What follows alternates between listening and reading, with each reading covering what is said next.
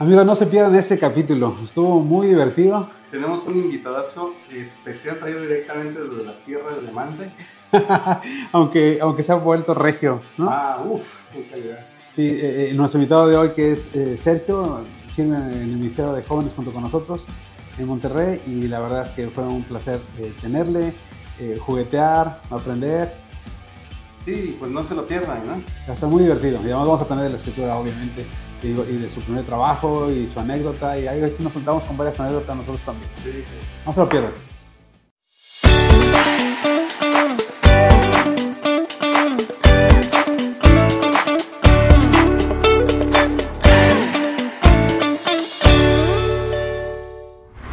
Hola, ¿qué tal? Yo soy Y Juanqui yo soy Charlie. y juntos somos Los Los, Gadarenos. Y estaremos hablando de cosas de la vida. Sí, pero desde el punto de vista cristiano. ¿No tenemos otro? No tenemos otro. Así que comenzamos. Pues aquí estamos con nuestro invitadazo especial. Traído directamente desde Los Ángeles. California. con Los Ángeles apellidos. Sí. Muchas gracias, muchas gracias por invitarme. Desde Regiolandia. Después de que Regiolandia. vi a Melchor, Hermín Gaspar. y Baltasar, dije, no, es, es, es, es este. No, de alta, de alta alcurnia. es, que, es que los de Alta Alcurnia se nos acabaron. Ah, ya, ya estamos Ah, agarrando cualquier cosa. Sí. Si viste Ah. el de Melchor y el, y el de Herminia, sí dijiste, ya bajaron los estándares. Ya que pues. Ay, Ahí voy para allá. Luego vi a Dan y dije, no, ya. ya entra cualquiera. Ya, ya, ya. Ay, Sí, exactamente. Pues, muy bien, muchas gracias por Sí, sí, recibir bienvenido. no, gracias y aceptar nuestra, nuestra invitación. Y a- al final es el cheque. Sí, sí, al final, cuando, cuando empecemos a monetizar, les vamos a mandar a todos los que participaron su dólar para que lo cuelguen. Sí, les vamos a mandar así como el de YouTube, que te manda así después de los primeros mil views, pero un cartón. Pero de madera de acacia. De acá, madera de acá. Muy bien, pues como has de haber visto en los otros programas, pues empezamos siempre con alguna anécdota, este, cada uno de nosotros. Ajá. ¿Y quieres empezar tú? No, empiezas esto. Ahora más o menos agarrar el hilo. Fíjate que, ya saben, ¿no? Ya me hice famoso porque traigo puras anécdota- anécdotas que no son mías. Entonces hoy traigo dos, pero Tampoco, que tampoco son tuyas. ah, no es mía. Ahora que andaba allá en Tabasco me platican una historia. Este, estaba yo con mis hermanos. Entonces me empiezan a platicar que este, tengo un hermano que construye. Entonces estaba en su casa y que dice este, que iba a poner unas repisas, ¿no? Pero las repisas abajo pues llevan una escuadra. Entonces le preguntan, oye, ¿cómo se llama eso? Entonces mi hermano dice, es, es una ménsula.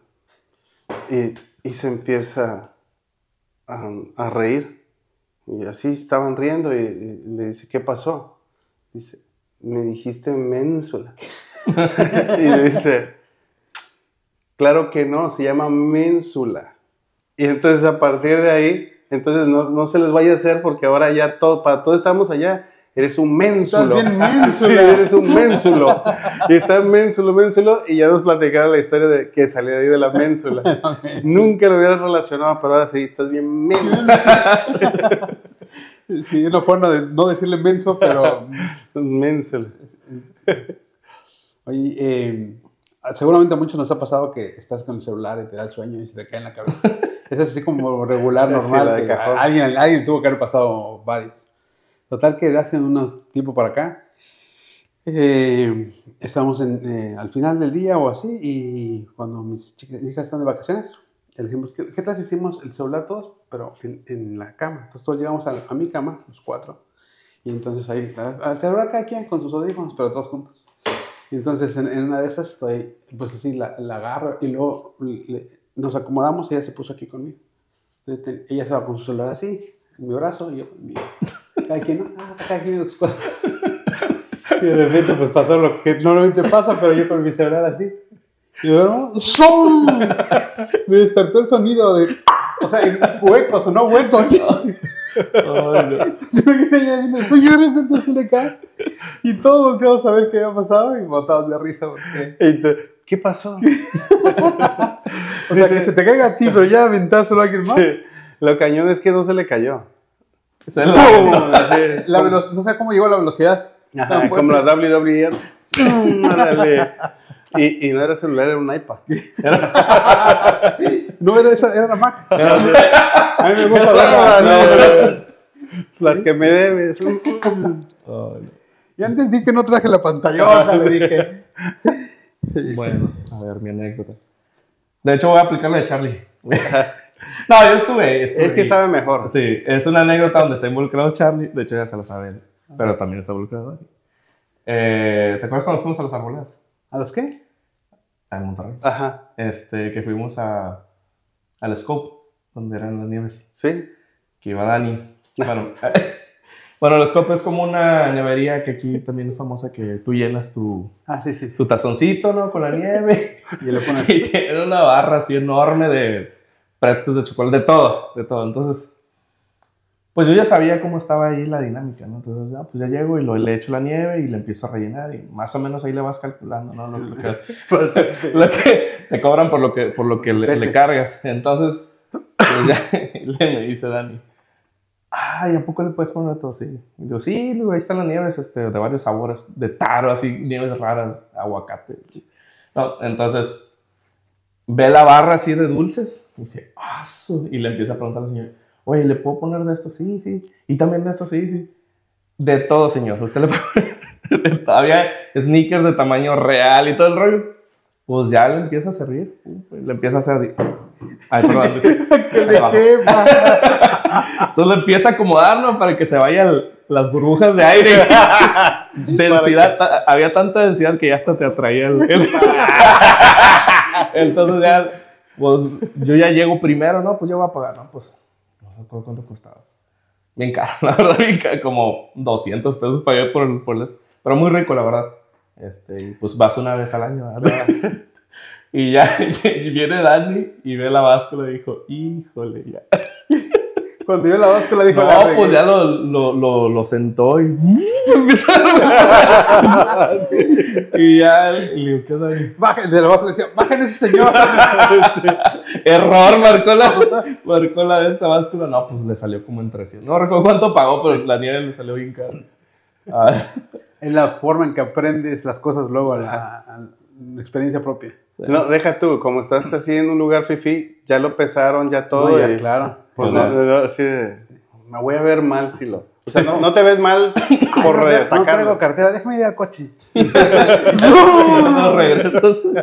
Ay, no. Ah, está- es- es- eh, cu- creo que la primera vez que llegas ahí te das cuenta cómo está a la mala, ¿no? Sí, sí. Sí. Sí, pues no es que no te expliquen. No, es parte del gancho, yo creo. No, y deberían de poner así anuncios. de- Se Este cobra por lo que pesa, Sí. Sí, no por lo que le echas. exacto.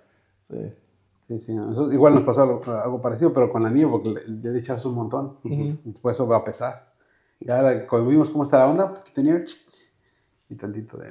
Lo malo es cuando te pasa así cuando vas a esos restaurantes como brasileños que estás acostumbrado a que te.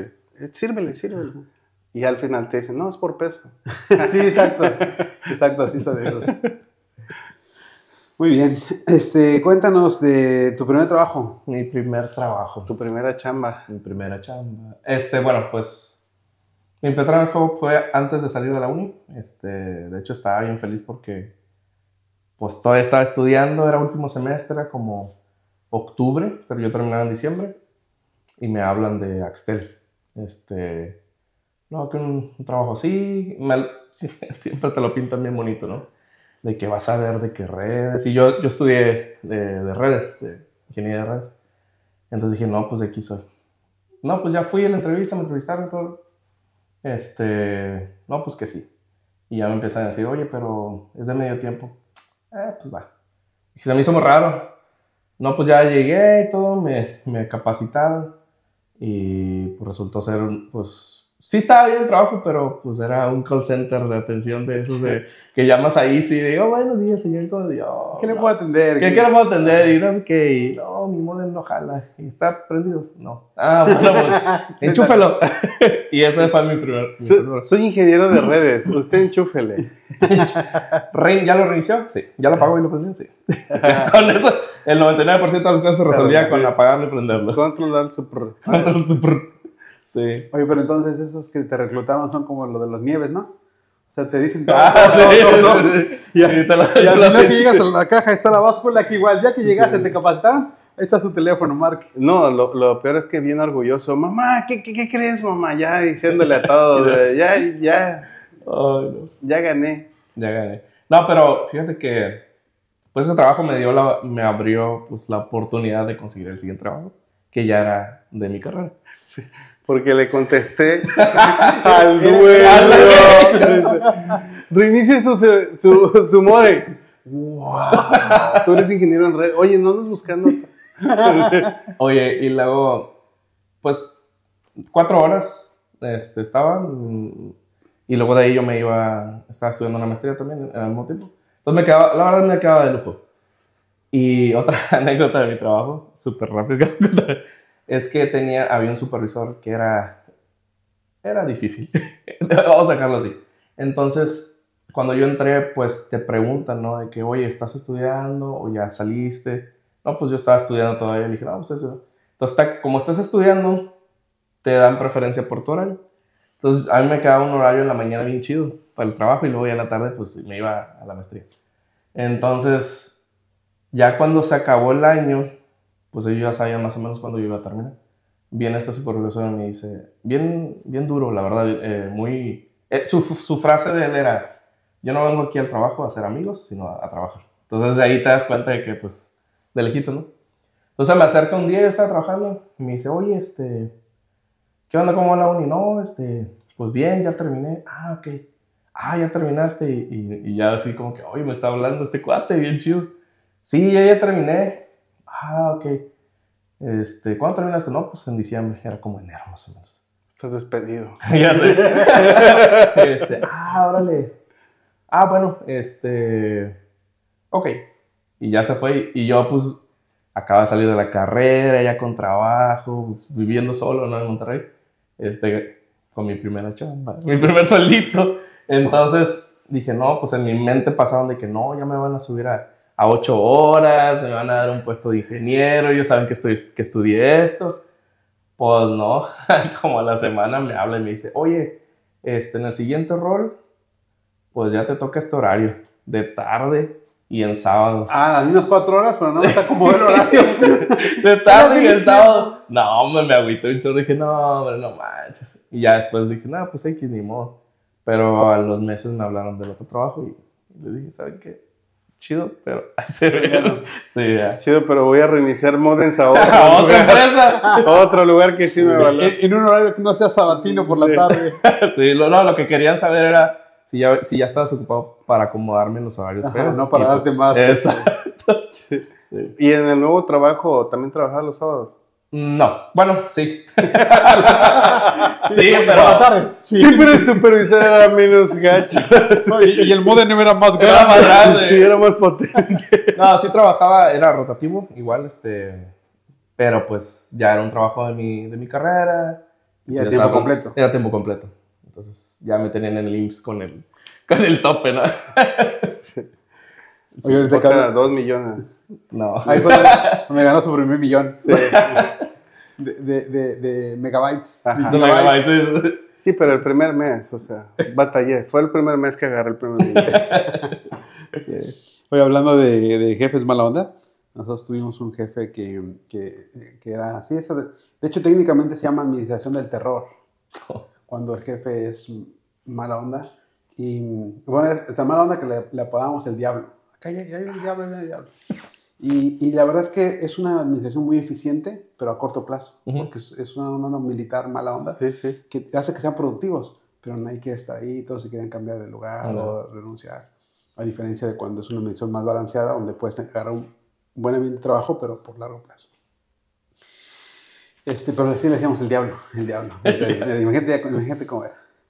Y ahorita me acordé también de otro trabajo que tuve, de otro jefe. Eh, ese sí nos llevamos súper bien, súper bien.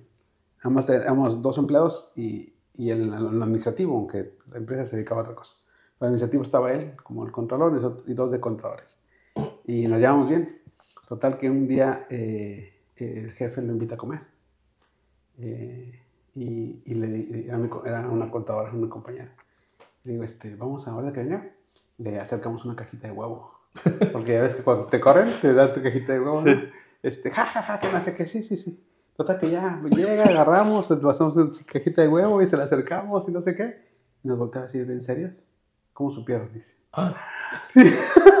lo, lo habían corrido en ese ratito y nosotros por estar jugueteando, jugábamos de otras muchas cosas, pero esa, ese jugueteo se volvió sí. realidad. Desde ahí supe que era profeta. Sí. Lo corrieron así, se llevó nuestra cajita de huevo. No, Era verdad. Yo también, fíjate que tuve así un jefe y sí también le decíamos, este, era mi papá. no, no sé. Pues sí, bueno, los papás cuando se vuelven jefes de algo, o de un negocio familiar, lo que sea, tienden a ser o muy consentidores o muy de, no, te dije, Sí, tú debes sí, ser sí. buen ejemplo. Y ese- Sí, sí, son los dos extremos. Y yo creo que es por el exceso de confianza de, los, de las dos partes, pues. Es, es eso, pues. ¿Y luego qué hiciste con tu, con tu primer sueldito de cuatro horas? Pues. Ferrari, Lamborghini. Mi primer sueldo me cayó cuatro horas, ¿no? Entonces, este, hay que recordar cuatro horas. No, pues llegué al cajero, ahí había un cajero. Pero no lo mides en horas, mídelo en pesos. Saqué No, míralo en, en helados. ¿Cuánto, ¿cuántos, ¿cuántos- helados llenos de cuántos fruta te podrías agarrar? unos cinco. Cinco No, bien gramos. Llegué al cajero. Dije, ah, ya cayó. Checas ahí en el cajero. No, no pues tun, tun, tun. De puros de 20. ¿no? Tun, tun, tun, tun, ¡ah! Écheme más de a Échame 20. más. Y los Nunca- agarré. Dice, nunca había visto tantos en mi vida. Los metí a la cartera y me fui al HB a ser mandado. Ah, Ese ok, fue mi primer. Porque ya vivía solo en Sí, Monterrey. ahí solo Monterrey, sí, ese, fue, ese fue mi primer gasto. Comprar mandadito y pues ya. Bien contento en su carrito. ¿Qué me ves, guardia? Ten 20 pesos. La primera vez que no me llevo nada en las bolsas. Sí. Ahora todo está en el carrito, guardia. Chécale. ya soy otro. Sí, sí. Oh, sí. Fue, digo, fue el mandado, pues, comida. Por año de, De estudiambre, de de estudiambre. estudiambre. Ajá, y bien contento él así, sí, y todo en la renta. Adiós. Venga. No, pero sí, pero la renta no la pagabas antes de Eh, entrar, porque ya vivías allá. Vive. Ah, bueno, este, antes de trabajar, pues no lo pagaba. Claro. Porque, pues, ¿de dónde sacaba? Claro, por eso. Por eso. Este, todavía ahí mi mamá me mandaba para la renta. Bueno, aparte es que vivía en casa de un Ah, primo. aparte es que todavía sigue mandando. Ya bueno, la verdad es que todavía sí, sigue mandando, mandando. vivía en casa de un primo, este, y pues me condolaba ahí un poquito de la renta y era, era muy económico, entonces, pues también le ayudaba a mi mamá. Sí, eran 10 mil pesos. Por el- tenía el ala sur. de la casa de Monterrey. ¿Dónde es San Pedro? Ah, sí. Sí, porque para empezar a trabajar cuando vas a acabar la escuela, eso es fifí, eso es, Sí, eso sí, es de sí. mi rey. Sí, sí, Nosotros cuando hablamos, no, que yo tenía 12 años, me pusieron a mandar lápices y tú No, pollos a pelando los pollo, 13 sí, años. todo. Dices, no, pues acá en la universidad estaba por la maestría sí. y, y en Axtel así, es de hecho me daban las llamadas en inglés. Dije, Y había "How un supervisor you?" bien gacho que decía, Trabaja. sí, vas a rebasar cinco minutos después. Bien mal, muy mal. Me hacía llegar así a la hora que es. Sí. así. Llegaba yo una hora tarde y, Y se molestaba. Se molestaba. Sí. Le decíamos el diablo. Sí. El cheque. Y fresa, tu anécdota. Sí. Bueno, ¿qué les parece? Entonces pasamos al estudio de la escritura. Bueno, el pasaje de la escritura que vamos a, a repasar es un capítulo eh, 15 de Lucas, que es muy conocido por, por los, los- los- los perdidos y los encontrados. Este, perdidos, perdidos. Encontrados, encontrados. encontrados, encontrados. Eh, es- yo creo que la parábola de hijo pródigo, y vamos a ver las dos anteriores que están relacionadas, que para mí es la más famosa que hay en la escritura, porque la gente, hasta que no conozca la Biblia, sabe o ha escuchado del Ujú. hijo pródigo. Eh, pero no empieza ahí, empieza con otras dos eh, y va habiendo un incremento, que me parece, en el relato de Jesús. Dice Lucas 15, versículo 1. Se acercaban a Jesús todos los publicanos y pecadores para oírle. Y los fariseos y los escribas, que eran los religiosos, murmuraban, diciendo, este a los pecadores recibe y con ellos come.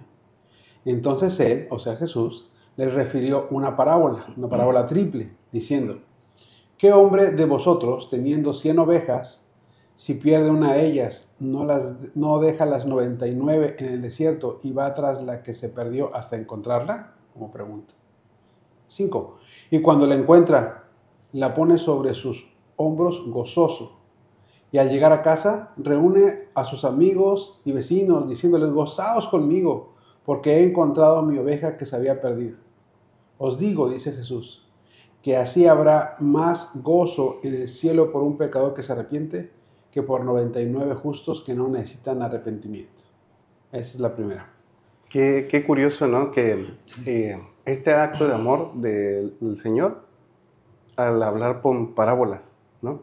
Después de, tú ves este, esa paciencia de una tras otra, murmuración, ¿qué es lo que dice aquí? Murmuración, acecho, este, envidias, mil cosas, ¿no? Pero Jesús se toma ese tiempo para... Me recuerda mucho de ese pasaje que dice como la gallina junta sus polluelos, ¿no?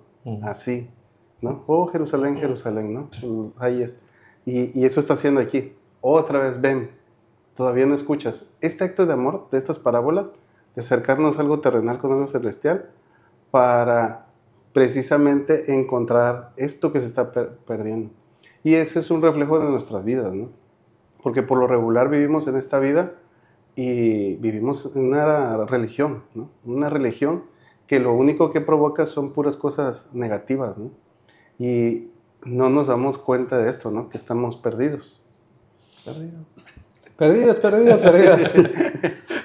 Oye, en el contexto, los que están enojados con Jesús eran los líderes religiosos, los que estudiaban la Biblia, los que estaban designados para llevar al pueblo eh, pues al arrepentimiento, ¿no?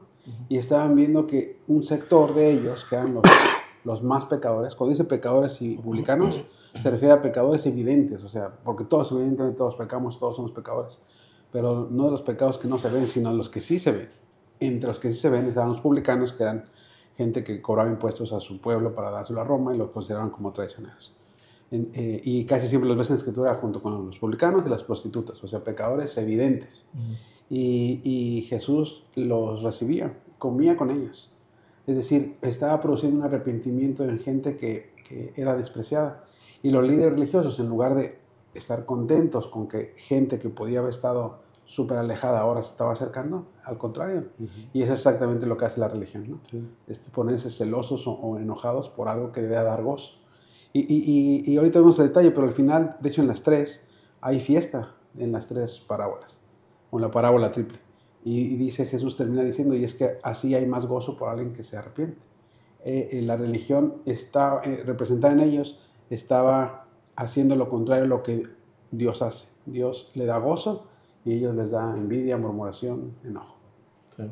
Este, algo que a mí me gustó, porque mucho de esta, de esta primera parte, ah, normalmente yo veía esta parábola de las 99 ovejas, la, perdida, las 100 ovejas y una perdida, como que aquellas 99 pues eran las, eran salvas, ¿no? Este, eran las que no necesitaban, pues que estaban cerca de Dios, pero todo lo contrario, porque pues si observamos el contexto, esa parábola se les está diciendo a, los fariseos, a los religiosos.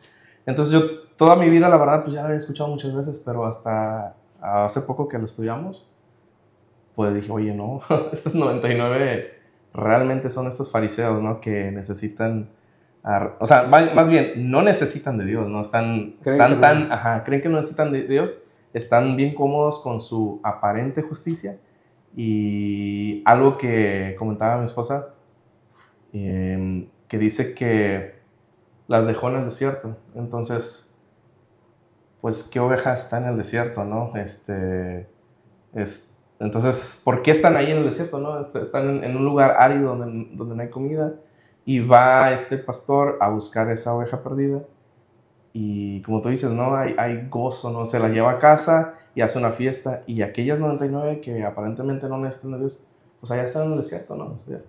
Eh, quién sabe qué comerán, pero pues ahí están. sin, sin recibir nada. Y sin pastor, porque sin- el pastor trajo a una oveja y él fue el que hizo freestyle para él. Ajá. Para ahí. Tú ahorita que, que decías, ¿qué dijiste cuando vi lo vendé? Soy de las 99. Híjole, lo entendí mal. Bueno, esta está así, ¿verdad? Porque la otra eh, pasaje en el otro evangelio, donde dice que te habla de Ujú. 99, dice que las 99 las dejó en el redil. ¿verdad? Esa sí las tiene cuidado de ellas. No. De Nos hecho, parece, pero no es la misma. De hecho, es, esa es, porque no, no, no estaba descartable la perspectiva, porque también está esa otra perspectiva, ¿no? Que las 99 somos de cierta forma, de cierta forma, hipotéticamente, somos la iglesia. O sea, somos los que estamos ya salvos, estamos dentro del redil, pero ahora estamos sirviendo. De cierta forma, no dejamos pasar a los, a los nuevos, ¿no? Pero pues uno se va a pelar. Y es que en la otra, en el otro evangelio dice que las dejó en el aprisco, o sea, las dejó en el redil. Y aquí sí dice que las dejó en el En el desierto. desierto. Entonces, esta interpretación Sí, también sí, sí. podría, podría encajar. Lo hermoso de este relato es que este pastor pues va y busca a la que se perdió. Primero, darte cuenta que se perdió. O sea, entre 100 no está fácil, ¿no? Eh, eh, a lo mejor eh, la- las conocían por nombre, eh, a lo mejor a la hora de llevarlas al redil las das cuenta, ¿no? Y me faltó una. Ahora, no sabes en dónde se perdió, o sea, no es que, ah, sí, ya sé, debe estar en tal lugar. No, vas a salir a buscar a ver dónde anda. Y a tratar de escuchar y llamarle por el nombre, a ver si contesta. O sea, no es un trabajo fácil, lo relata rápido que fue por ella y la encontró. Pero había sido un trabajo complicado, probablemente este, estaba cayendo la noche. Eh, y, pero cuando la encuentra, dice que eh, pues, la, la carga probablemente incluso estaba pues, lastimada, ¿no? Eh, pero, dice, pero me encantó cuando dice, y la, y la carga con gozo.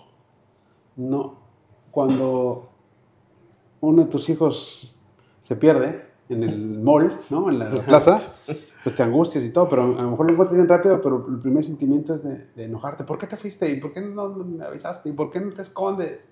¿No? O sea, y este pastor, en lugar de empezar a regañar, ah, la carga y gozoso viene hasta, me imagino hasta cantando y silbando. De, Igual y venían alguien así.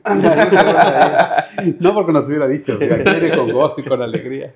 Oye, y pero si han escuchado eso, estaba yo escuchando este, un comentario de de esto y decía que este, por lo regular, y sí, esta historia, como dices tú acá sin estudiar, yo había escuchado eso y que le rompe la patita, ¿no?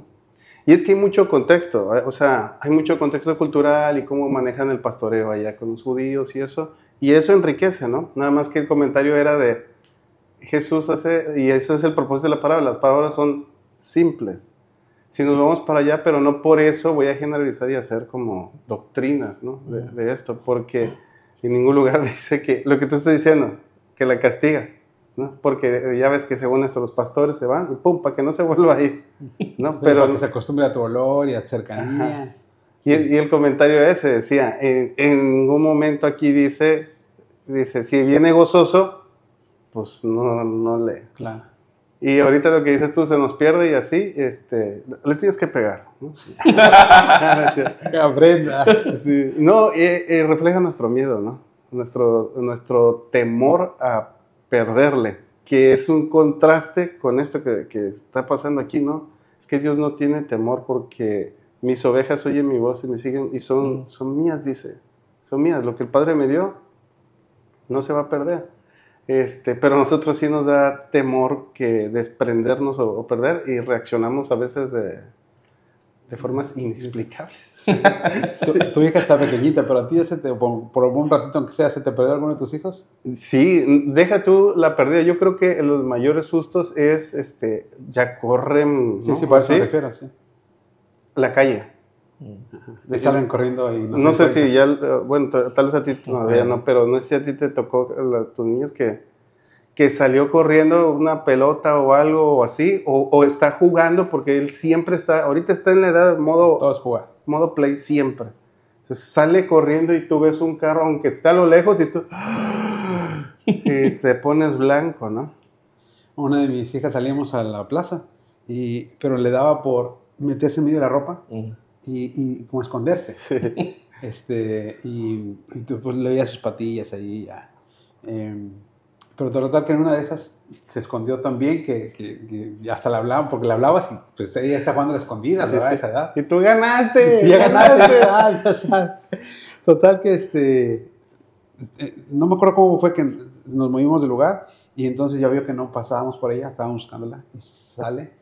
Pero en lugar de esperarse ahí, agarra a la hermanita más chiquita y empiezan a caminar. Entonces el tiempo de encuentro fue más largo. Se te perdieron los dos. Sí, y más largo, ¿no? Así y doble. Sí, sí, sí. Toda que ya cuando lo encuentras y, y, ya, ya, te vuelve el alma al cuerpo. Pero a partir de ahí, la que siempre se escondía, ahora estaba cuidándonos a nosotros. Nosotros estábamos sin la ropa. Papá, acá estoy, ¿eh? Voy a estar aquí. Sí, sí. Y luego pasamos, papá, acabando, ¿eh? o sea, a partir de ahora, ella es la que estaba al pendiente que no nos esperamos ahí. De tonto que se asustó. Yo no, yo pues, les puse AirTags a todos y ya. ya. Sí, ahora, ahora, existe eso. Eh, y, y, comentaba esto de los hijos porque en el, en el progreso de las parábolas que cuenta Jesús, pues primero se pierde una entre 100, ¿verdad? Que es poquito, digamos. Eh, después va a perder una moneda entre 10, que es lo que voy a, leer, pero luego pierde un hijo de dos. O sea, el progreso es de, de una 100, de una 10 y una 2. Y el progreso va desde una oveja hasta algo emocional o sentimental con valor y un hijo que, que, es lo más grande que una posesión pudiera tener ahora. Y todo tiene un valor. Fíjate que lo que dices es buen comentario. O sea, todo tiene un valor, pero cambia cualitativamente cambia el, valor de cada una. Y, y, en esa segunda parábola, o, la parte 2 de la parábola, eh, parece que tiene un valor emocional también o, sentimental, porque dice, versículo 8, o qué mujer que tiene 10 dracmas, una dracma era una moneda de plata equivalente a un denario o un salario de un día, si pierde un dracma, no enciende la lámpara, barra la casa y busca con diligencia hasta encontrarla. Y cuando la encuentra, reúne a sus amigas y vecinas diciendo, gozaos conmigo, porque he encontrado la dracma que había perdido. Así os digo, dice Jesús, versículo 10, que hay gozo delante de los ángeles de Dios por un pecador que se arrepiente. Y, digo que parece que es algo más emocional porque, según los historiadores, porque una dracma vale un día de salario, o sea, parece de repente que no es tanto, pues sales a trabajar un día extra y lo agarras. Pero el hecho de que viniera así una de 10 dracmas, los eh, historiadores dicen que a la hora de que se casaban, era un tipo collar que se ponían de 10 ramas como, como, el dote o un, regalo, lo que serían mejor las arras en las bodas actuales, y que ya sea que se ponían en el cuello o en el velo, pero era un símbolo del matrimonio y un símbolo de, de, sí, de ese evento. Lo que hoy equivaldría a lo mejor hasta un anillo de compromiso o un anillo de matrimonio, ¿verdad? Que pudiera no ser muy valioso, pero, pero, pero es el del matrimonio, o sea, vale por lo que representa, porque se lo di a mi esposa o el esposo lo recibió en el día de su matrimonio, así cueste poquito, sí, claro. tiene un valor sentimental. Y creo que más o menos es lo que pasa aquí, porque no parece el valor muy grande en cuanto a un día de salario, pero sí en cuanto al valor emocional, tanto que ella sabe que lo perdió en su casa, porque ahí están las otras nueve. Y le dice, bueno, al, rato sale, luego que salga. No, dice que paró todo y empezó con diligencia a buscarlo. Y cuando lo buscó y encontró y completó, digamos, su eh, regalo de bodas, eh, se puso muy contenta y fue a hacer fiesta otra vez. Fíjate que ahorita que dices el dragma, ¿no? Que equivale a un día de trabajo. Tal vez para más actual así, equivale a un helado de los de Dani. sí, fácil. más o menos. Sí, ¿no? Y este, pero yo creo que aquí habla mucho de la parte de ser diligentes, ¿no? Porque diligente tiene muchas connotaciones. A veces nuestra diligencia, y la diligencia nos hace sentirnos orgullosos, ¿no? De, sí puedo. Pero veces somos diligentes solamente en, un área. Y la diligencia se tiene que ir replicando, como si fuera una enfermedad, ¿no? Claro, la diligencia lleva sacrificios y lleva muchas cosas, pero está hablando de eso, de esa diligencia de no dejar de, limpiar. Tenemos que siempre limpiar nuestra, nuestra casa porque diario se ensucia, ¿no? Diario se ensucia. Y tenemos que estar siempre encendiendo nuestra lámpara. Y para encender la lámpara, me recuerda mucho lo de las lámparas de aceite. Siempre hay que estar alimentando, si no la lámpara se, se va a apagar, para que vaya alumbrando nuestro camino y limpiando. Con, con ese propósito de encontrar esto, a veces puede ser que tengamos algún familiar por el cual hemos estado orando y a veces pasa mucho tiempo eh, indirectamente lo dejamos de hacer, ¿no? Y porque nos cansamos, nos rendimos. Y, yo creo que es esta invitación, ¿no? A ser diligentes. En, en, ese ejemplo hay muchos más, ¿no? De ser diligentes en, no dejemos de orar. El, el, estar encendiendo nuestra lámpara y estar limpiando nuestra casa, lo siguen viendo. ¿Me explico? Una casa limpia llama la atención. Una luz encendida siempre va a hacer cosa, este, va a brillar en la oscuridad. O sea, siempre que haya una luz, a, alguien se le apague la luz, va a voltear a ver dónde está la luz. Y siempre que haya suciedad, van a voltear. Y esa diligencia yo creo que está hablando. Y claro, esa diligencia nos va a costar, Jesús nos lo promete, ¿no? Nos va a costar la, la vida, ¿no? Espiritualmente pudiera eh, representar a esta mujer a la iglesia, ¿no? El hecho de que sea mujer y, y, la iglesia, porque la iglesia tiene una herramienta para buscar lo que se ha perdido, una lámpara. Y la lámpara, eh, estas lámparas que usaban, producía luz, como la palabra es luz, y lámpara es a mis pies tu palabra, pero la forma en que se prendía esa lámpara era con aceite esas lámparas de aceite y el aceite en la Biblia representa el Espíritu. Entonces, está la mujer aquí con el Espíritu y la palabra buscando lo que se ha, lo que se ha perdido, pero hay que hacerlo diligentemente, ¿verdad? Se puede una aplicación espiritual práctica de esta parábola. Sí, este, de ese comentario que dices, eh, y ahorita lo que mencionaste que no se esperó, es como, ella sabía que estaba perdida ahí. Pues a veces de repente no encontramos algo, el rato sale, el rato sale. Cuando no menos me doy cuenta, el rato sale y lo que se te perdió, ¿no? Eh, ella no, simplemente no la encontró inmediatamente. Este, no se esperó eh, al día de mañana o, al fin de semana que tuviera tiempo, sino que dijo, ¿sabes qué? No la encuentro, vamos a eh, barrer, encender la lámpara y hasta que la encontremos. Y luego cuando la encuentra, pues viene este gozo, que se goza con todos, ¿no? con sus, amigos, sus familiares. Igual yo creo que, viniendo al comentario de la iglesia, eh, hay que gozarnos cuando... A veces estamos muy ocupados en la iglesia sirviendo, que no nos damos cuenta que alguien necesita, ¿no? Requiere de, de ese compañerismo cristiano y pues lo dejamos pasar. No, hombre, al rato se le pasa este... Ah, sí, le pasó esto, pero... Entonces ahí está, está sirviendo ella o él está sirviendo. No o sea, lo damos por, por hecho que, que como está sirviendo en la iglesia o está dentro de la iglesia, a veces ni siquiera nos acercamos a preguntar cómo estás, qué pasó, así. Y esta mujer, pues no, inmediatamente no, este, no la encontró y se dedicó a buscarla inmediatamente y pues, se gozó. Sí, hace, hace, propositivamente hace una fiesta, ¿verdad? Igual que el, el, pastor. Y es que esta parte tan necesaria de gozarnos con los que se gozan, dice la escritura. y, y, fíjense que en el ministerio luego te, es mucho más recurrente que te enteras o te hablan o te piden consejo o oración por las cosas que no salen bien, ¿no? Eh, una enfermedad, eh, problemas matrimoniales, problemas con los hijos. Em, y, y, y, padre, para eso está la iglesia, para abrazar, para amar. Pero también está hecha para gozarse con los que se gozan.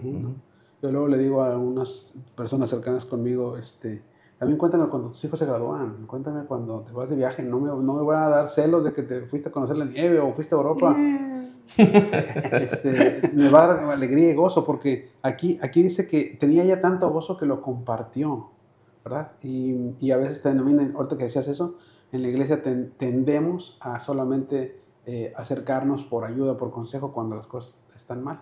Pero cuando las cosas están bien, también nos debemos gozar con los que se gozan. Y, porque aquí los vecinos fueron, las amigas fueron. Ay, una monedilla, hombre, pues esa la que cuentas. No, ¿te gozaste con eso? A lo mejor para mí no tiene mucho valor porque, insisto, una oveja entre 100, pues te compras otras, este, o, o, nacen nuevas crías, eso lo recuperas pronto. No, no se, no se gozaban porque para ellos fuera algo grande, sino se gozaban por el gozo que estaba produciendo contigo. Y así creo que tenemos que estar en la iglesia también. Y es lo que explica Pablo, ¿no? Si algún miembro del cuerpo recibe honra, dice, nos, no, no recibimos honra a los demás, dice, nos gozamos con él. Y si algún miembro se, se duele, ahí sí, nos dolemos, con él. Porque fíjate, esa parte, yo creo que ese es un indicativo bien claro de, de saber si en esa área, ella como cristiano, ¿no? De saber si en esa área tengo religión. Porque si mi religión me, me causa mis emociones eh, negativas o eso, yo creo que es algo para... te alerta, alerta una, una, una alerta de no tengo por qué prevalecer aquí, no tengo por qué ser diligente en esta, en esta emoción, ¿no? Este, porque a veces eso nos cuesta mucho trabajo. Todos, todos tenemos una cola que nos pisen, ¿no? Y hay, y hay ciertas cosas. ¿Y sabes dónde le el indicativo? Cuando eh, en la iglesia suceden cosas así. Y el punto a ver es, ¿por qué otros sí se gozan? ¿Y por qué yo me enojo? ¿Sí me explico? Y pensar que porque me, me enojo, me incomodo o algo, yo estoy bien, ese es un foco, me explico. De que nosotros necesitamos de, Señor, muéstrame en qué estoy mal, pues, porque aquellos sí se están gozando, porque no todos nos estamos enojando, porque yo debo de pensar, no, es que imagínate, es, es yo pararme y decir, yo estoy enojado, todos debemos de estar enojados, ¿no? Qué contraste con, yo me estoy gozando, todos nos deberíamos de gozarnos. Hablemos, platiquemos. ¿no? Y aquí vemos el contraste, porque dice que Dios se goza, ¿verdad? El que lo encuentra se goza, los demás se gozan, pero hay unos que están amargados, los de estos religiosos estaban amargados, murmurando, eh, quejándose, ¿no? Y, y, creo que así debemos alertarnos nosotros que no nos pase. Y la tercera eh, parábola, la tercera parte, está dividida en dos porque habla de dos hijos. Vamos con el primero. Dice el versículo 11, y también dijo Jesús, un hombre tenía dos hijos, y el menor de ellos dijo a su padre, Padre, dame la parte de los bienes que me corresponde. Y le repartió los bienes a ambos. Versículo 13, no muchos días después, juntándolo todo, el hijo menor se fue lejos a una provincia apartada, y allí desperdició sus bienes, viviendo perdidamente. Y cuando todo lo, que, todo lo hubo malgastado, vino una gran hambre en aquella provincia y comenzó a faltarle. Y fue y se arrimó a uno de los ciudadanos de aquella tierra, el cual envió a su hacienda para que apacentase cerdos. Versículo 16. Y deseaba llenar su vientre de las algarrobas que comían los cerdos, pero nadie le daba. Y volviendo en sí, dijo, ¿cuántos jornaleros en casa de mi padre tienen abundancia de pan? Y yo aquí perezco de hambre me levantaré e iré a mi padre y le diré, Padre, he pecado contra el cielo y contra ti. Ya no soy digno de ser llamado tu hijo. Hazme como uno de tus jornaleros. Y levantándose, vino a su padre, y cuando aún estaba lejos, lo vio su padre y fue movido a misericordia. Y corrió y se echó sobre su cuello y le besó. Y el hijo le dijo, Padre, he pecado contra el cielo y contra ti. Ya no soy digno de ser llamado tu hijo. Pero el padre dijo a sus siervos, sacad el mejor vestido y vestidle, poned un anillo en su mano y calzado en sus pies, y traed el becerro gordo y matadlo, y comamos y hagamos fiesta. Porque este mi hijo muerto era y ha revivido. Se había perdido y es hallado. Y comenzaron a regocijarse. Qué padre culminación de esta parábola triple, ¿no? de que en esta sí te va a describir lo que tú dijiste. En la primera nos habla de la una que se perdió, pero no sabemos qué más sucede más que se quedaron 99. Las monedas igual, las otras nueve y nos de pero en esta sí nos va a platicar qué pasa con cada uno. Y en esta primera parte del hijo menor es una reflexión para nosotros la primera, ¿no? Pidiendo lo que se merece, pensando que se merece algo pensaba yo en esto y decía yo, híjole, yo en esa posición que, ¿será que trabajó? O sea, no sé qué edad tenía, pero te imaginas. Y yo pensaba cuando estaba así puberto, hace como dos años. Y, y decía yo... Dos décadas. y me acordaba yo de mis papás cuando yo les demandaba cosas que yo pensaba y sentía que... Una, que me las merecía y dos, que ellos estaban mal. O sea, estaban mal por no darme lo que yo me merecía, ¿no? O sea, pensaba yo que el simple hecho de ser su hijo era guau para ellos, ¿no? Este, no me interesaba sus sufrimientos, ni si estaban enfermos, ni si sus deudas, ni sus problemas en sus trabajos. No los, no los veía y cuando los veía los ignoraba, ¿no? Y pensar caminar con esta perspectiva de que yo me merezco algo, la realidad es que solo Dios me, me llevó a, darme cuenta, ¿no? Que no me merezco nada, ¿no? Y ahí va a empezar un, proceso. Pero en este primer proceso eh, lo explica, me encanta porque en este primero empieza, dice que se aleja de una provincia, ¿no? Se salió de su casa el único lugar donde había calor, amor y que te aguanta. Seguridad, Sí, todo, todo, todo. familia. Hay una cosa que, sí, claro, yo se la digo a mi hijo, pero también se la digo a los chicos, y es que eh, en esta edad de crecimiento de yo me merezco todo y soy Superman, nadie te va a aguantar. Pon un pie fuera de tu casa, para afuera, nadie te va a aguantar. Y por más que uno piense de que, no, pues yo he estado ahí uno, dos, tres años, no, nadie te va a aguantar. Como, ¿Por qué? Porque estoy, estoy la- lo de arriba, estoy perdido, estoy sucio, ¿no? Estoy este, sin luz, estoy en oscuridad y esas partes cue- cuestan mucho trabajo. Aquí el detalle más grande es que él decidió perderse voluntariamente, porque dice que vivía perdidamente, o sea, él voluntariamente decidió. ¿Y, y qué busca uno, no? Cuando se sale. Yo me acuerdo que cuando la primera vez que ya me salí de mi casa, eh, piensa uno bus- que busca libertad, pero no está buscando una libertad. Libertinaje. Está buscando un libertinaje, sí, claro. De de hecho, todos mis planes de chico eran este, irme. Eh, allá me, lo que me quedaba más cerca era Cancún, ¿no? Entonces, así, ese era mi, mi super plan, ¿eh? Ese quería que fuera mi primera, de mis primeras chambas. Y allá, y al libertinaje total, y al depravo y todo, porque pues en la tele se ve padre, en los comentarios y todo, y sin saber que eso trae muchísimas consecuencias, ¿no? Que eso es lo que va, está haciendo aquí. Más sin embargo, siempre va a haber misericordia, porque muchas veces que, aquí dice, ¿no? Que empezó a haber hambre. Ahí donde él tenía ese libertinaje, empezó a haber hambre. Y entonces el lugar de la de libertad supuesta se convirtió en calamidad, ¿no? Ya no era un lugar de, Agradable. Sí, y, y ya ves que siempre tú nos platicabas, nos decías que mientras hay recurso, nunca hay problema. Porque con recursos, pues todo lo hace. ¿No? Todo es más, más fácil. Pero cuando no hay recurso, ahí empieza la calamidad, ¿no? Y fíjate que como Jesús relata aquí, eh, o pone el escenario de un, del peor pecador posible. ¿no? Acuérdense que lo que está escuchando son los religiosos. Está dirigida para ellos. Y entonces empieza a contar de un muchacho que le pide la herencia al papá. Y es una forma de deshonrarle, porque la herencia se da cuando te mueres. En otras palabras, está diciendo, te preferiría muerto, papá, porque muerto ya tendría lo tuyo. Así que adelántamelo. Así que deshonra al papá pidiéndole su herencia. Luego deshonra a sus ascendentes, porque la herencia venía de generaciones. Y dice que él rápidamente lo convirtió en dinero para llevarse. Y la única manera de que las, las propiedades, terrenos, los puedas convertir en dinero es malbaratando. Así que no solamente deshonró al papá, sino también a sus abuelos, eh, a sus bisabuelos. Y luego dice que fue con el dinero ya a otra provincia, o sea, se salió del pueblo de Israel para ir a un, a un lugar gentil y estaba deshonrando a su nación. O sea, en sus actos ves que deshonra a su papá, a sus ancestros, a su nación. Los religiosos que están escuchando dicen, "Ese es el peor pecador que pueda haber existido. Y, y- esa deshonra pues merece la muerte, eso es lo que merece. Eh, entonces cuando Jesús empieza a relatar eso, allá en su mente es el, el peor posible. No hay forma de que regrese y sea restaurado. Y, y luego viene la restauración. Sí, este. Y como este joven, pues digo, nos, no dice cuántos años tenía, pero nos, nos demuestra cómo es nuestro corazón.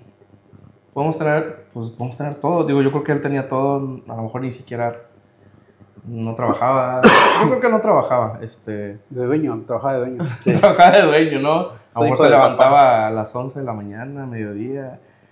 Pero no cuentes tu vida. cuéntame. Por eso identifica. Sí, sí. Y, y pues yo creo que el papá era, o sea, a simple vista sí se ve que el papá lo amaba mucho, ¿no? Entonces, tanto que se deshizo de todo lo material. el checo. Es, es que eso es amor, ¿no? Que te den muchas cosas, ¿no? Así como te- se ve que el papá lo quería mucho. Y, y cómo es que nuestro corazón no se sacia.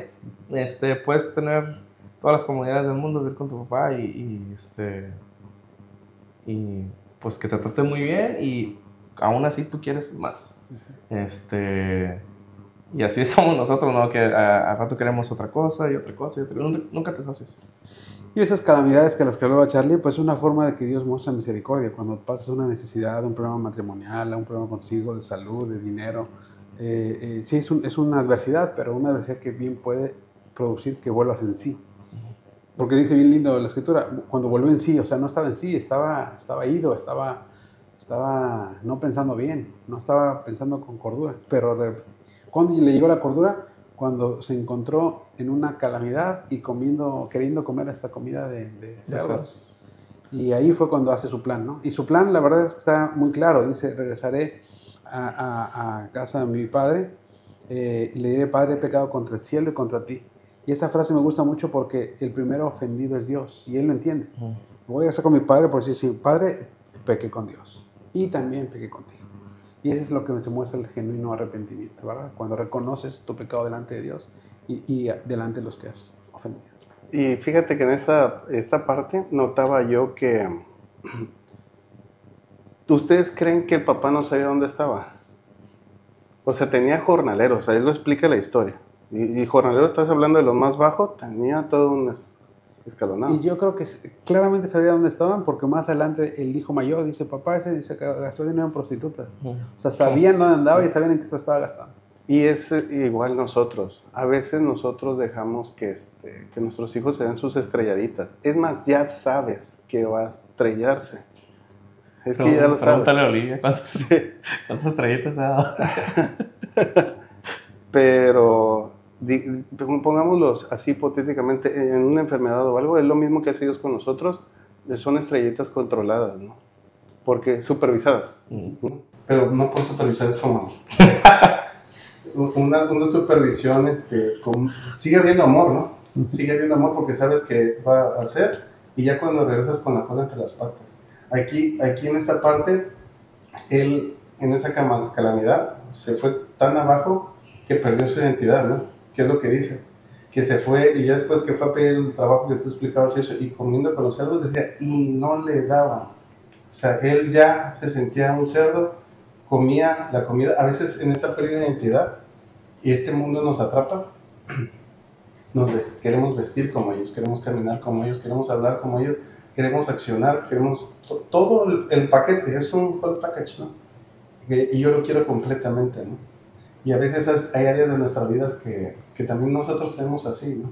Y las queremos y las abrazamos. Este, ¿Cómo es? Yo permanezco ahí, ¿no? No la, no la quiero soltar. Pero siempre hay esperanza, ¿no? Este, no queriendo que ninguno perezca. que todos procedan todos procesan el arrepentimiento. El amor de Dios es tan grande, es suficiente para todos, eficiente para los que le creen. Hay un, siempre hay un, rayo de luz.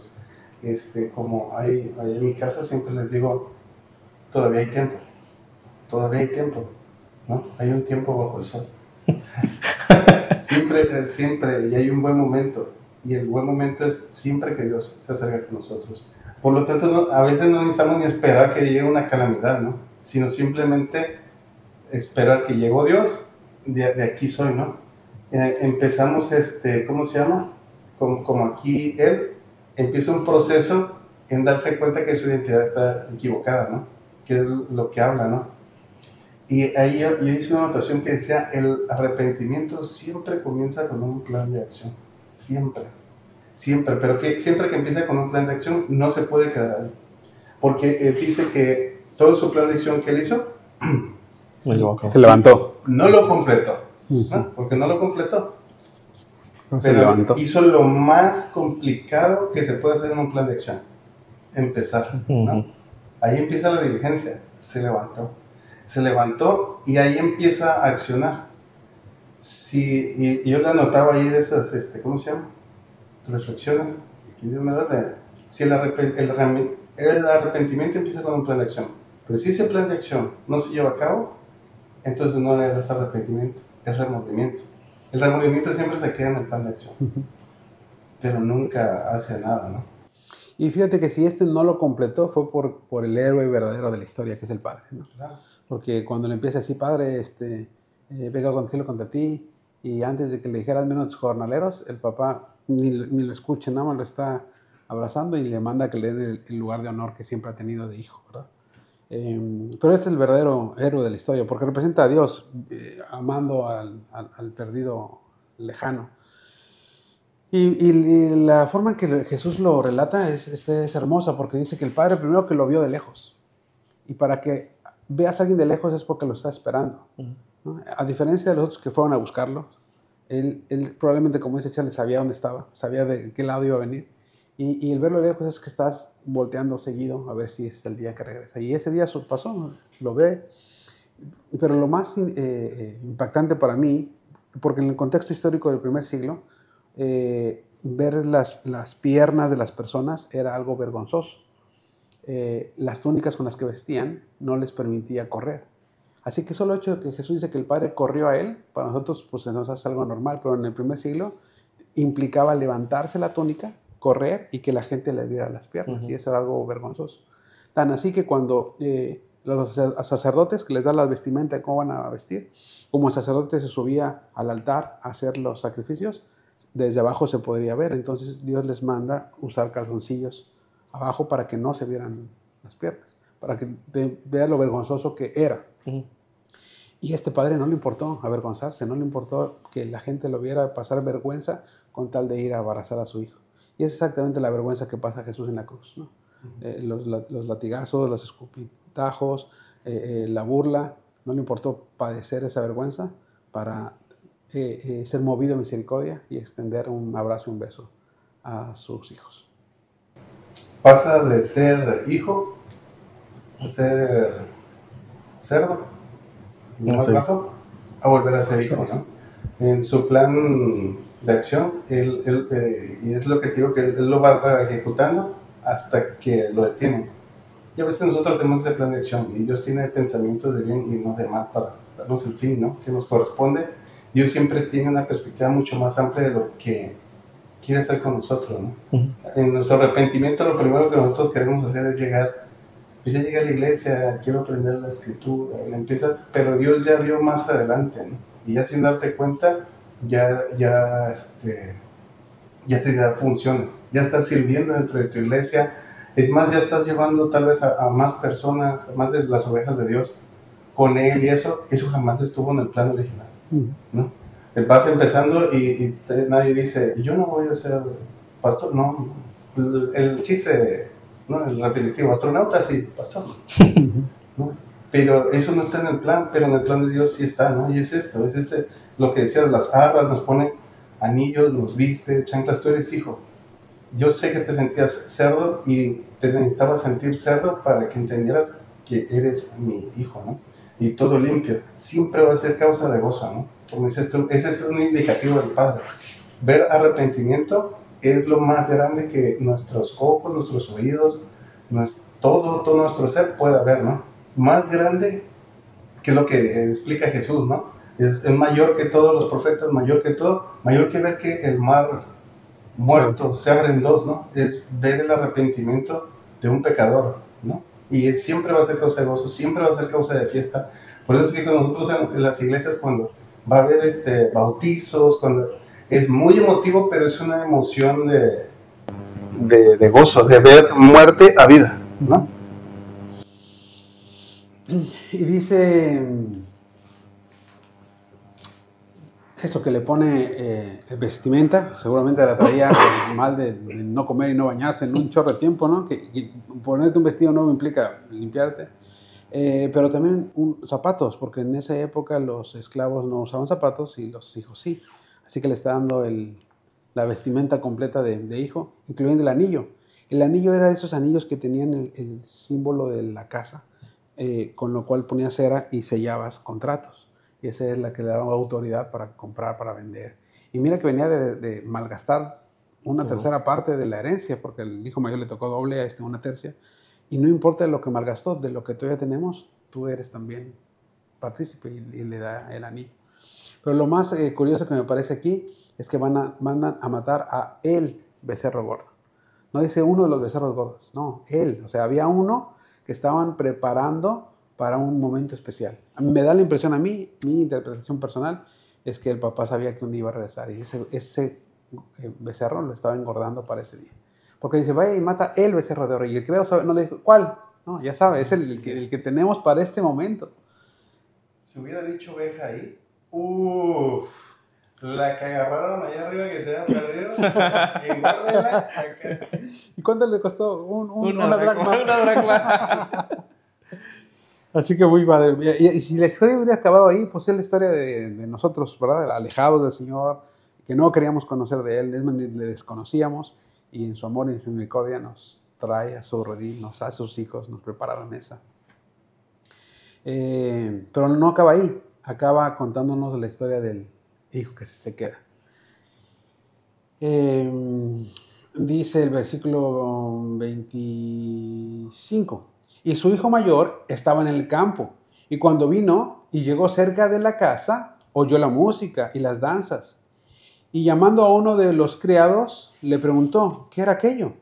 Y él le dijo, tu hermano ha venido, y tu padre ha hecho matar el becerro de oro por haberlo recibido bueno y sano. Entonces se enojó este hermano mayor y no quería entrar. Salió, por tanto, el padre y le rogaba que entrase. Mas él, respondiendo, dijo al padre, He aquí, tantos años te sirvo, no habiéndote desobedecido jamás, y nunca me has dado ni un cabrito para gozarme con mis amigos. Pero cuando vino este tu hijo, que ha consumido tus bienes con rameras, has hecho matar para él el becerro gordo. 31. Entonces le dijo, hijo, tú siempre estás conmigo y todas mis cosas son tuyas. Mas era necesario hacer fiesta y regocijarnos porque ese tu hermano era muerto y ha revivido. Se había perdido y es allá. Wow, este. Yo creo que es más, más que identificarte con, con el que fue arrepentido. Yo creo que no sé, pues a mí personalmente me identifico mucho con este, con el que se queda, con el que se queda, ¿no? Este, es bien fácil, es bien fácil, este, es difícil, ah, como hace rato mencionabas, que deberíamos de gozarnos con los que se, con, con los que se gozan, ¿no? Porque, por haber encontrado algo. Y a veces eso para nosotros como cristianos es, nos, nos cuesta, nos cuesta trabajo, este, y pues este, este hermano mayor, pues no está lejos de, lo que a veces somos nosotros, ¿no? En, en, muchas de las áreas de la vida de que, ay, ¿por qué a él sí y a mí no? Eh, incluso dentro de la iglesia, ¿no? Porque a él sí y a mí no. Y cuando estábamos platicando de, de esto ahí en la célula, les decía a los chavos, pues es que muchas veces ni siquiera preguntamos, ¿no? Ahí está el área y, ok, pues cuando te has acercado a a preguntar, ¿no? De que, ah, ¿por qué él sí lo estás poniendo, no sé, en audio? Y yo que tengo aquí 10 años sirviéndote, como dice el, el, el, el sirviéndote, ninguna vez te he fallado y crees que, te, que estás haciendo méritos para merecerte algo, cuando no es así, no, lo estás haciendo por amor a tu padre. Debería hacerlo por amor. Y, y este, y les, les comentaba, ¿no? Pues cuando has preguntado, ¿no? Hay muchas áreas en, en, el servicio. Y no se trata de eso, no se, no se trata de servir para ganar algo, ¿no? Más bien, porque ya lo tenemos todo, es que ahora manifestamos el servicio. Y pues sí, este, qué pedradón, ¿no? Así cuando leímos esta porción, em, para mí en lo personal, este, lo analizas y te das cuenta que, pues sí, muchas veces no, no lo, no lo no buscamos, este, o no, no preguntamos, o, estamos así muy quietos, ¿no? Este, sin, sin querer, sin nada más estar recibiendo, recibiendo, haciendo para recibir. Este hijo mayor parece un hijo ejemplar hasta que muestra su corazón, ¿verdad? Porque dice que fue al campo, o sea, mientras el papá estaba en la casa y el otro llegó y una fiesta, este estaba haciendo sus horas de servicio, su diligencia, y, llegó y, y, se extrañó de lo que pasaba, le pregunta al criado, eh, y luego cuando habla con él dice, papá, yo te he obedecido, yo aquí he estado. O sea, parece que vengo a la iglesia, sirvo, voy a los estudios bíblicos, este, todo muy bien, hasta que revela su corazón. Hasta que en lugar de gozarse, hasta el criado, me, imagino al criado diciéndole, llegó tu hermano, este, estaban bien contentos, su papá mandó matar el becerro aquel que creó, y está enojado, ¿no? Y, y ahí es cuando te das cuenta que los dos son igual de pecadores. Los dos no tienen una relación con el Padre. Los dos despreciaban al Padre. Solo uno, que se, uno se fue y el otro se quedó, pero el desprecio era el mismo. No tenía comunicación con el, con el Padre. Es más, él debía saber que el Padre lo estaba esperando. Si tuviera una relación cercana, él sabría que el Padre le está esperando y se gozaría con el Padre. A lo mejor por su hermano no, si quieres, pero con el Padre me voy a gozar con él. Pues no, ese se quedó afuera. y otra vez sale el héroe de la historia, ¿no? El padre sale también a buscar. O sea, el padre salió a buscar a los dos, ¿no? Y a este le rogaba que entras. Y te das cuenta cómo eh, eh, todos somos pecadores, representados en esos dos eh, hijos. Solo uno abiertamente alejado y el otro abiertamente cercano, pero los dos necesitan que el padre salga por ellos para invitarlos a entrar. Vemos la expresión de dos de estos dos personajes que, que el otro que platicamos. No, no, no, sé qué pasa con el 99, con la nueva, pero aquí sí con el otro. Por muchos años este, siempre me identificaba yo con el hijo que desperdició todo, ¿no? Le platicábamos en la célula y decíamos que este, es la expresión de dos pecadores, ¿no? El que avienta la piedra y esconde la mano, que es este el hijo mayor, y está el otro, el que avienta la piedra y levanta la mano y dice, sí, yo soy quien y que sí muestra quién es. Este, y ahorita identificando lo que dice Checo, ¿no? darme cuenta que ahora que pasamos por este estudio de después de ya varios años de estar leyendo así, ah, ahora soy el otro, ¿no? Soy el que está cerca, pero mis áreas de religión no me permiten avanzar, no me permiten gozarme. ¿Por qué? Porque estoy dentro de la casa. Y al estar dentro de la casa, estoy cerca. Por lo tanto, es natural que si estás cerca, te vas a enterar de cosas, vas a ver cosas, pues eso es, eso es normal, ¿no? Como cuando siempre un pastor dice, no me pregúntale a mi esposa. es lo mismo que nosotros. ¿Quieres saber quién soy? Pregúntale a mi esposa. ¿No? Pues claro, dentro de la casa te vas a enterar de muchas cosas. Y claro, hay muchas cosas que van a afectar nuestras emociones y eso, pero aquí claramente que un hijo está, o sea que perdido. Porque él ni siquiera lo ve como hermano, ¿no? No lo ve como hermano, él... Sí, cuando dice tu hijo. Exacto. Tu hijo que regresó. Eh, y probablemente cuando le dice tu hijo, nada más porque no le ponen ahí eh, el cerdo aquel. Sí, porque está comiendo algarrobas y todo. Y, y, tiene bien claro todo el currículum, ¿no? Y claro, si, si tú, o sea, cada uno de nosotros nos, nos describiera a nuestro hermano mayor, ¿qué, pondría en cada uno de los currículos de nosotros? ¿no? Pues imagínate la descripción de la joyita. ¿no? Estoy seguro en un consultor nos contratan, ¿no? ni, pues, ni cuatro horas. y de supervisor. No, es, imagínate, o sea, mi religión provoca todas esas, ¿qué reacciones provoca mi religión? Pues? Eh, el, no ver, no, no gozarme yo de la obra de Dios o de que su reino se está extendiendo. ¿Sabes qué provoca? Lo mismo que siempre recuerdo cuando Jesús decía, ¿qué, qué diferencia haces tú si tú das la mano igual que, que, los demás? Si tú dices te quiero igual que los otros dicen te quiero. Si tú levantas a la gente igual que los otros, ¿no? O sea, no hay ninguna diferencia. Estoy dentro de la iglesia estoy haciendo lo mismo, ¿no? Yo debería de gozarme por ver que los hermanos crecen y todo. No es una carrera de posiciones, ¿no? es una carrera de, fe, de confianza en Cristo, de ver que el reino se está extendiendo. A cada uno Dios nos dará nuestro, nuestra recompensa, ¿no? nuestra paga nuestro, de nuestro esfuerzo y nuestro esfuerzo en el Señor no es en vano. ¿Quién quiero que lo vea? Que ese es el detalle. En mi corazón, ¿quién yo deseo que lo vea? Y aquí claramente termina, lo está viendo Dios, no lo está viendo Jesús, Él está viendo el esfuerzo. Le dice, todo es tuyo. ¿En qué momento dejó de ser tuyo? ¿En qué momento esta situación? ¿Sabes dónde yo veo aquí? Es que no lo sentía suyo, ¿no? O sea, era de él porque ya vimos que repartió la herencia y a él le tocó su herencia, pero nunca la sintió suya porque no estaba, vivía en la casa, pero no era de la casa. No, pero como seguía él con su rutina, su monotonía, él seguía pensando que no, yo aquí sigo siendo un esclavo, un jornalero. Nunca me das un cabrito. Sin ninguna diferencia con el otro. El otro llegó y se sintió un cerdo, usted se sentía hasta abajo. ¿Sabes qué fue lo más taladrantante para mí? Esta última parte de aquí.